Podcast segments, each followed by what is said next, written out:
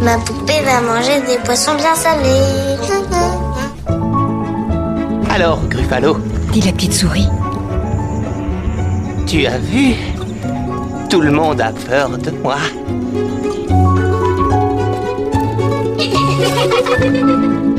Elle était le dernier d'une famille de bûcherons qui décidèrent de les abandonner dans la forêt. Enfantillage, le rendez-vous des livres pour enfants.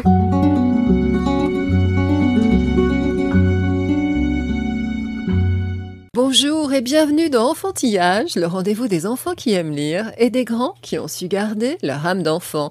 Au micro, Florence Duteil. Ce sont les enfants qui m'ont emporté dans cette créativité. Ce qui m'intéressait avec les enfants, c'est comment ils apprennent, être dans la tête des enfants et voir tous ces chemins qu'ils empruntent. Un enfant qui ne ressent pas l'attente de ses parents est plus libre. Geneviève Casterman est auteure et illustratrice. Elle enseigne l'art aux enfants comme aux illustrateurs en devenir. Elle publie Cours Lola Cours aux éditions de l'Esperluette. En fin d'émission, nos derniers coups de cœur dans Tout Nouveau Tout Beau. Mais on commence avec la chronique de Rémi. Je m'appelle Rémi, je suis un énorme lecteur. Un jour sans lecture, c'est comme euh, un jour sans repas, quoi. Mon livre préféré.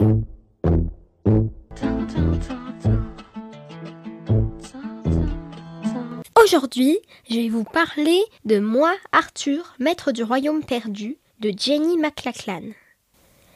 Moment exactement passe-t-on de l'enfance à l'adolescence? Est-on forcé, pour grandir, de trahir celui qu'on a été et de reléguer aux oubliettes ce qu'hier encore on aimait? À ces questions, Rose et Arthur n'apportent pas la même réponse. Quand le garçon de 11 ans jure avoir aperçu un sorcier dans le grenier de grand-père, sa jumelle, déjà plus engagée dans la préadolescence, hausse les épaules et commande d'un air blasé Les enfants ont beaucoup d'imagination. Sans lâcher le smartphone où elle scrolle et like à longueur de journée d'insignifiantes photos de flaques d'eau ou de maquillage postées par des influenceuses. Arthur, lui aussi, se dit bien qu'il est trop vieux pour ses enfantillages et devrait apprendre à faire du surf, du skate ou la guerre sur l'ordinateur. Mais quelque chose le retient de tourner la page. Avant, c'était génial, mieux que génial, imaginaire. Leur grand-père foldingue, lui non plus, ne veut pas laisser filer leur enfance. Il prétexte un réaménagement du grenier, qui implique de trier ce qu'on jette et ce qu'on donne, pour obliger les jumeaux désunis à plonger à nouveau dans leurs vieux jouets. Au fond d'une vieille boîte de Quality Street, avec l'image d'un soldat et d'une dame sur le couvercle, Arthur retrouve un vieux papier sur lequel il écrivit jadis, de son écriture enfantine, le mot secret mal orthographié. C'est une carte faite à la main, couverte de minuscules dessins et de légendes. La carte du royaume de Groar, auquel on accède en criant Écoutez-moi rugir. Ce monde fictionnel, enfoui tout au fond de sa mémoire, reprend vie avec ses montagnes dentelées, sa côte parsemée de criques et de falaises, ses lacs scintillants et cascades d'eau turquoise, son effrayant château aux quatre tours noircis comme des branches calcinées, sa bande de petites filles féroces aux yeux durs comme l'acier, et sa sirène sorcière aux cheveux bleus et au corps tatoué. Tiens, tiens, tel un gardien du temple, un magicien ninja y a reconstitué dans une grotte un musée d'objets ayant appartenu à Rose et Arthur. Ce qui est fort dans le roman, et qui en fait tout le charme et l'ambiguïté, c'est qu'on ne sait jamais si ce qui est raconté est purement le fruit de l'imagination d'Arthur, s'il fait semblant de croire à nouveau à son méli-mélo de souvenirs, ou si vraiment la fratrie est projetée dans des aventures héroïques. Si la cicatrice au poignet d'Arthur est juste la marque des dents de sa sœur, ou bien, comme il le raconte au grand-père, une réminiscence de la morsure d'un dragon aux naseaux fumants et aux griffes tranchantes. Groard, grand-père y croit dur comme fer, et n'hésite pas à plonger littéralement tête la première dans le vieux lit pliant à l'odeur de moisi qui fait office de portail interdimensionnel.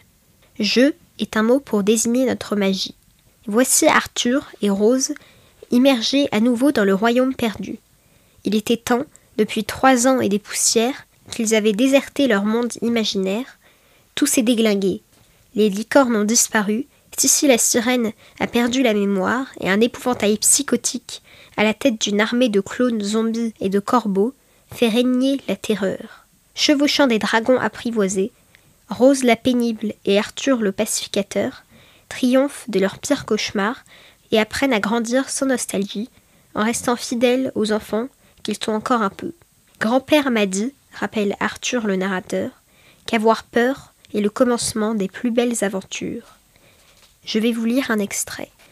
C'est l'odeur d'humidité et de poussière du matelas qui me frappe d'abord, puis l'obscurité. Elle est épaisse comme du velours qui s'enroulerait fermement autour de moi. Je m'avance, hissant le reste de mon corps dans le lit, jusqu'à me mettre en boule. Je prends de petites inspirations courtes. Essayant d'ignorer les ressorts qui s'enfoncent dans ma chair, je vide mon esprit de tout ce qui n'est pas groire. Maman, papa, le collège, les devoirs et la télé n'ont pas leur place là où je vais. Transpirant et compressé, je pense à Groire. Je me concentre sur quelque chose que j'ai contemplé pendant des heures, le feu de camp de Sony. J'entends le bois qui crépite et qui craque. Je vois les bûches qui s'effondrent et les étincelles qui s'élèvent dans le ciel sombre. Des étincelles orange vif, un ciel de la couleur des eaux les plus noires. Et soudain, Groire se déverse sur moi, telle une vague de l'océan sans fond je vois des feuilles et des lacs si vifs qu'ils pourraient sortir d'un dessin animé. Moi, Arthur, maître du royaume perdu de Jenny McLachlan, paraît aux éditions Ozu dès 11 ans. Retrouvez la chronique de Rémi sur le site d'enfantillage.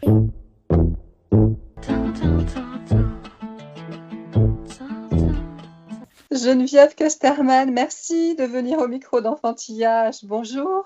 Bonjour. On vient d'écouter Rémi qui, comme à chaque émission, nous parle de sa dernière lecture et ça m'amène à vous poser la première question rituelle d'enfantillage.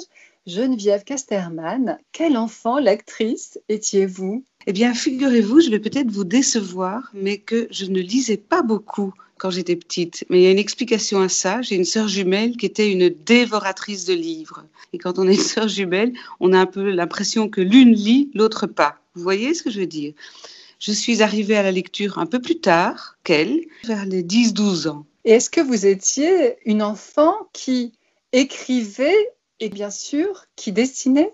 Oui, j'écrivais des histoires et je dessinais, en effet. Est-ce que ça prenait déjà la forme de livres Est-ce que vous faisiez des histoires illustrées? Non, c'était distinct. D'une part, j'écrivais et de l'autre part, je dessinais. Je voulais faire des romans, des petits romans.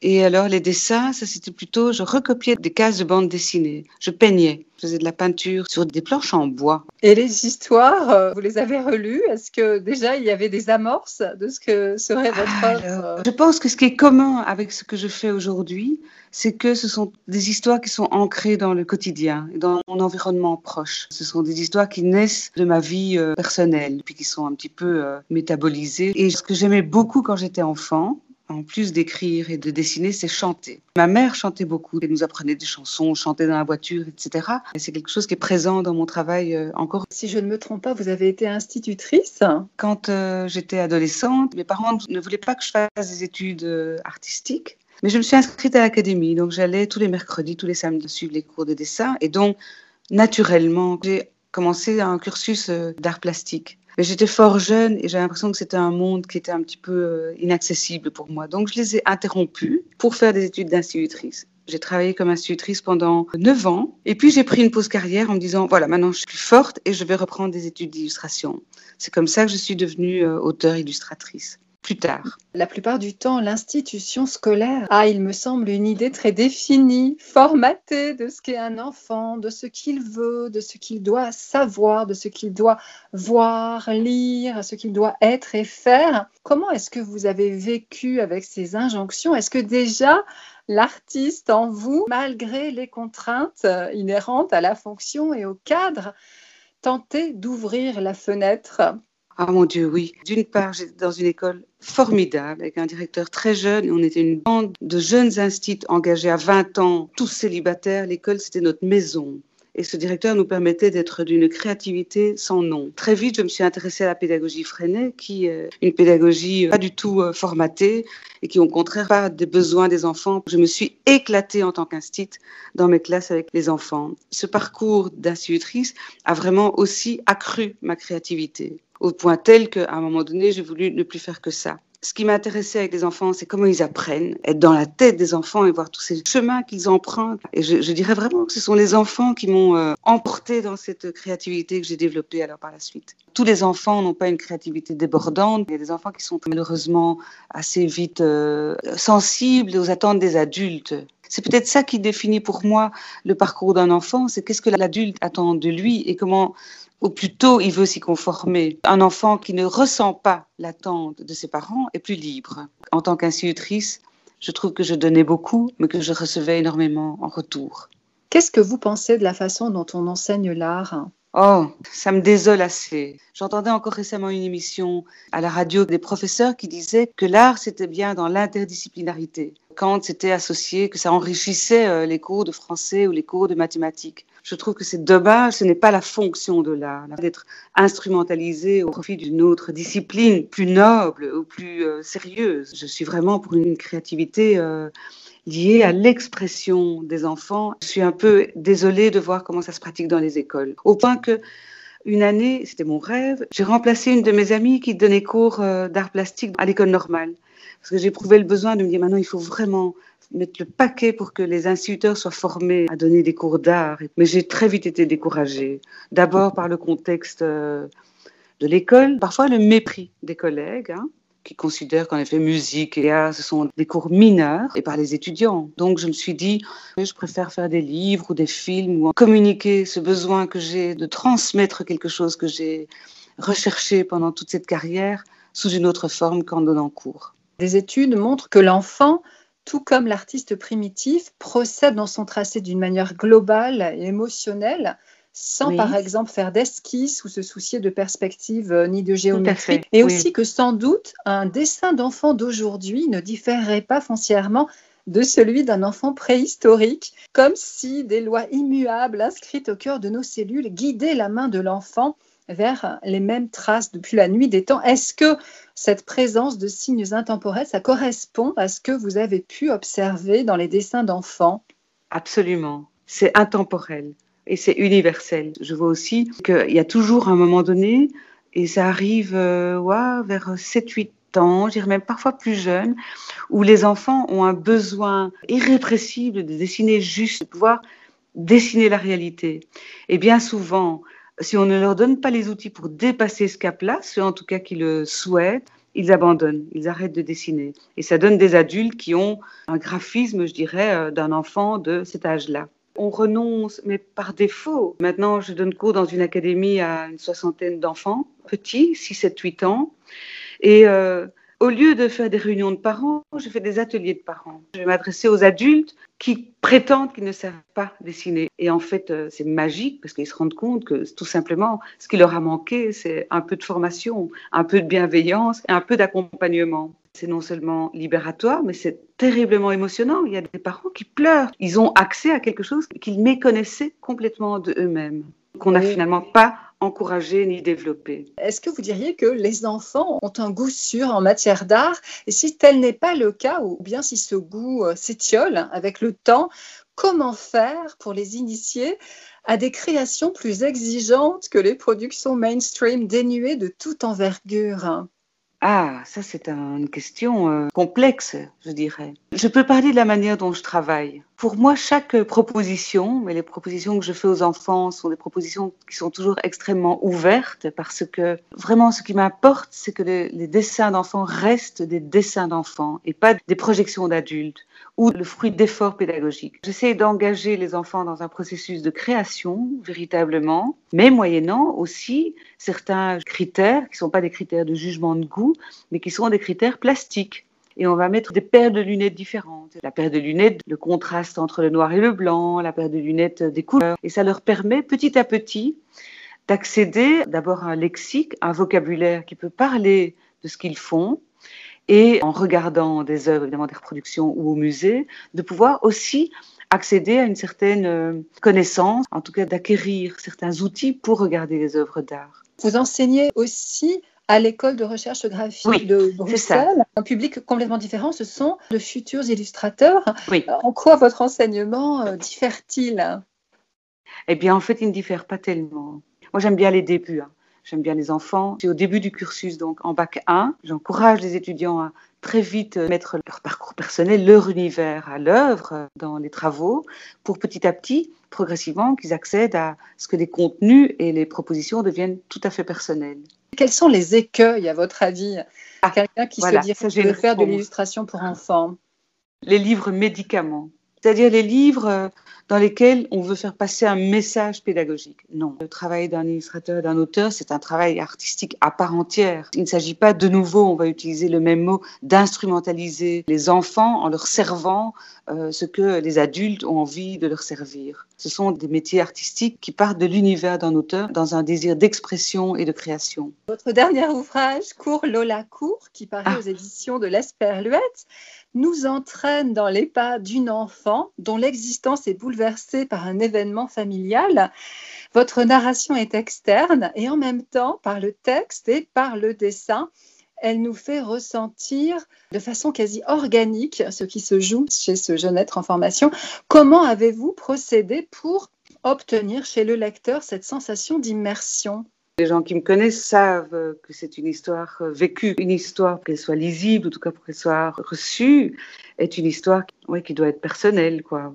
Même si euh, tout, peut être changé, hein, on élabore à partir de ça. C'est quelque chose qui était une nécessité d'être raconté. Ce texte est né simplement d'une séance euh, chez un médecin orthopédiste. Ce moment où je vais chez ma fille chez un médecin qui ne me regarde pas et qui vous voit ma fille et l'appelle mademoiselle et je n'existe pas. Et c'est un moment de passage, de bascule qui m'a émue. Moi, j'ai vu euh, Cours Lola Cours comme un concentré de roman d'initiation. On assiste au passage de Lola de l'enfance à l'adolescence. D'ailleurs, vous signalez que c'est dommage euh, qu'elle ne puisse pas écouter sa musique. Oui. Elle aurait mis Fille du vent, ce morceau de rap où la jeune artiste et militante altermondialiste Kenny Arcana chante digne ennemi de la routine. J'ai tué l'impossible. Leur système n'est qu'un sable mouvant. Je suis né pour vivre entre les mailles de votre filet. La vie est un mouvement. Et puis en fin de volume, vous citez d'autres emprunts, notamment à une artiste que je ne connaissais pas qui s'appelle Francesca Solville, une interprète engagée, notamment de Jean Ferrat, qui donc chante Mexico 68 en hommage au point levé des athlètes noirs en lutte contre la ségrégation raciale aux États-Unis pendant les JO. Le lecteur curieux a aussitôt envie de se précipiter pour écouter la BO de votre album. Est-ce que c'est ce que vous vouliez provoquer? Les écluses émotionnelles que vous ouvrez déjà par le texte et par l'image se prolongeraient dans une expérience de tous les sens ça m'émeut beaucoup. Les chansons m'habitent. C'est absolument pas intentionnel. C'était juste la nécessité de faire ce texte et quand il a été fait,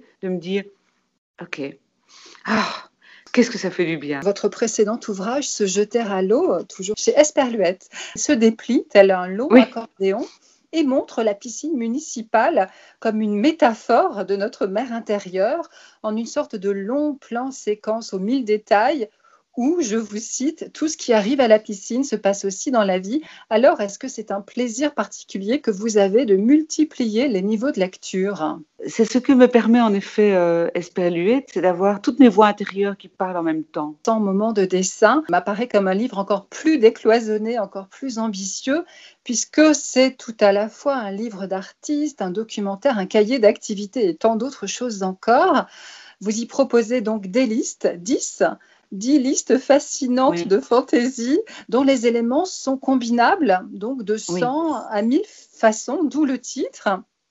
Et puis après, sans doute pour ne pas conditionner le regard, le formater encore une fois, le polluer en lui imposant des modèles, vous montrez donc après coup 168 images soigneusement référencées, aussi bien des dessins d'enfants que des œuvres de grands artistes, comme par exemple Calder ou Annette Messager. Ça m'a fait penser à Georges Perec, cet amoureux des ah. listes. Il disait au début, on ne peut qu'essayer de nommer les choses une à une, platement, les énumérer, les dénombrer de la manière la plus banale possible, de la manière la plus précise possible, en essayant de ne rien oublier. Est-ce que vous avez pensé à Pérec? Je suis quelqu'un qui fait beaucoup de listes, en effet. Mon processus créatif fonctionne beaucoup par coup de hasard. Je me retrouve un jour dans une librairie à Istanbul et je tombe sur un livre d'Umberto Eco qui s'appelle Infinity of List et c'est traduit en français par vertige de la liste, que je trouve un beau mot aussi.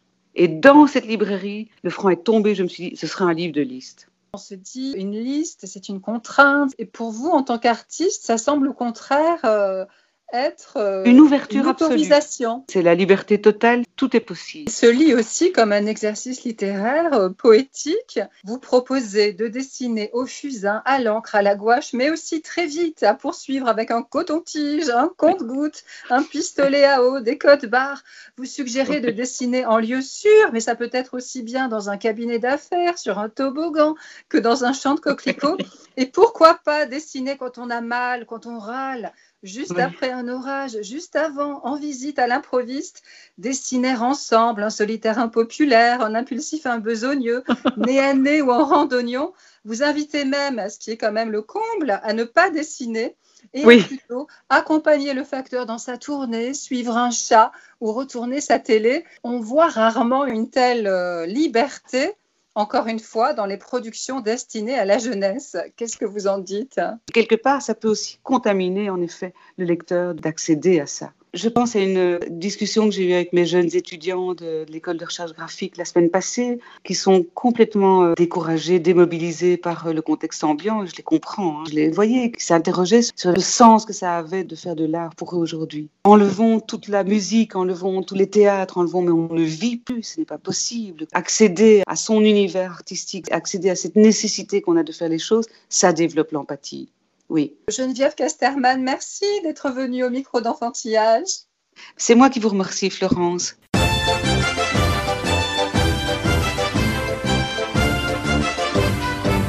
Tout nouveau, tout beau. Dans la continuité des propos de Geneviève Casterman, la priorité à l'art, avec cinq animaux d'artistes de Dominique Erard et Anne-Florence Lemasson, splendide album pop-up qui donne à voir en volume un bestiaire métamorphosé, métabolisé, comme le dit notre invité, par l'artiste. Certains, tel l'ours de Pompon, quintessence du plantigrade affranchi de l'anecdote, la chèvre de Rauschenberg dans son pneu ou l'araignée géante maman de Louise Bourgeois, sont déjà tridimensionnels. D'autres, comme le monumental rhinocéros de Dürer offert par un sultan à un roi, ou cet oiseau à la lettre, détail extrait de la tentation de Saint-Antoine de Jérôme Bosch, accèdent devant nos yeux émerveillés au déploiement dans l'espace, offrant au lecteur un bouleversant tête-à-tête avec l'art et la bête, aux éditions Les Grandes Personnes, des 6 ans. Le dispositif de tous en mitouflé est simplissime, au contraire, l'hiver est arrivé, les animaux sont dehors, comment lutter contre le froid? Le généreux mouton donne de sa personne, pas besoin de mots, un simple fil de laine rouge les enveloppe chacun et les relie tous ensemble en un lumineux élan d'empathie un album de Marie-Noël Horvat aux éditions La Joie de lire dès un an. Ils sont quinze courageux à s'échapper du zoo de Moscou avec à leur tête l'ours, le lion ayant succombé aux sirènes de la domesticité, et à leur trace le vieux gardien fatigué d'avoir connu deux guerres et une révolution.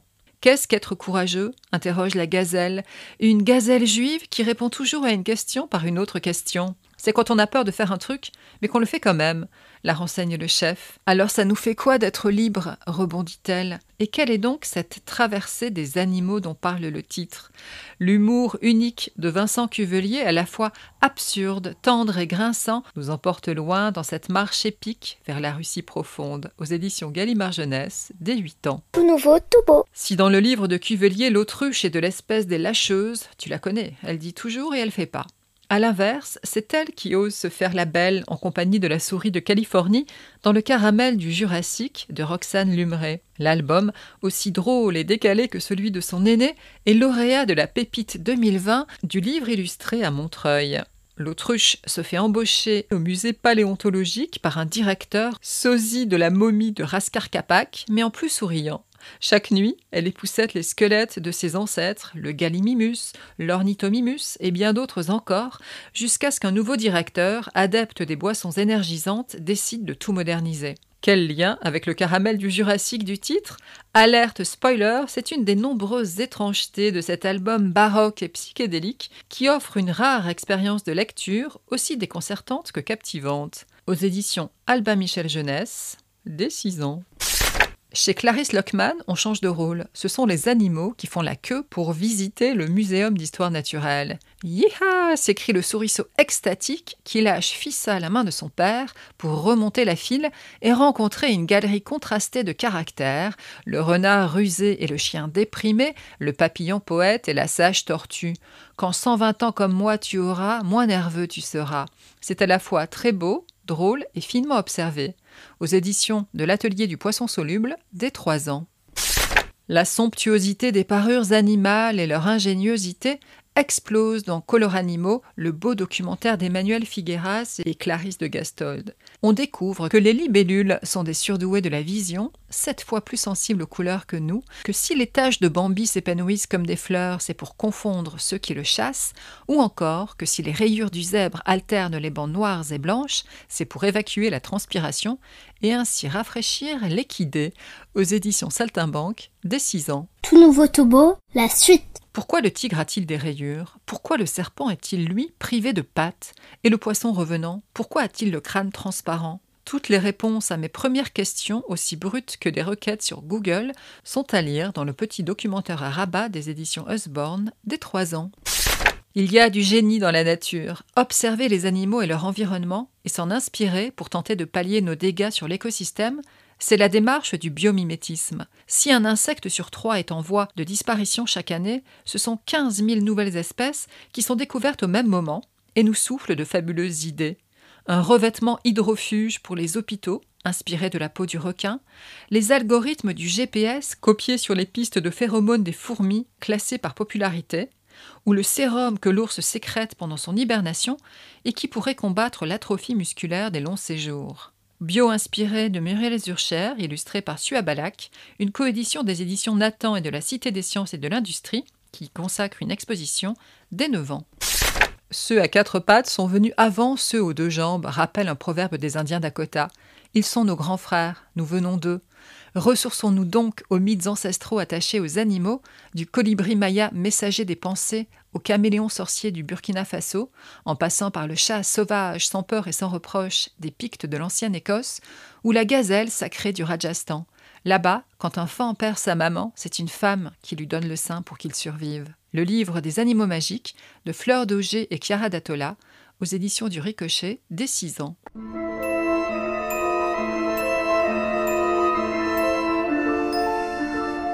Mesdames et messieurs, et les petits-enfants aussi, bienvenue à la salle des fêtes de Lyonville où vous allez assister au grand concours annuel de cuisine musicale.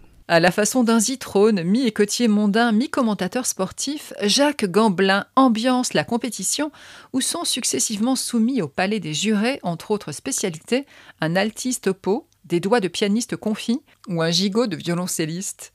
C'est trop drôle de voir le lion, tout bouffi d'orgueil de sa royale majesté, se faire tout petit petit devant sa patronne, Choupette, Madame Lion, qui ne cesse d'interrompre les réjouissances au téléphone.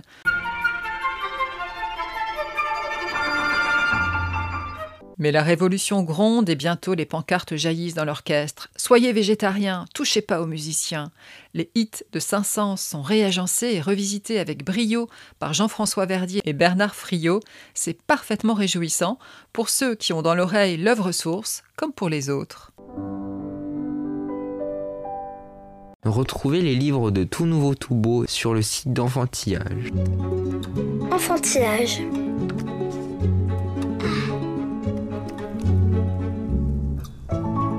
Le rendez-vous des livres pour enfants.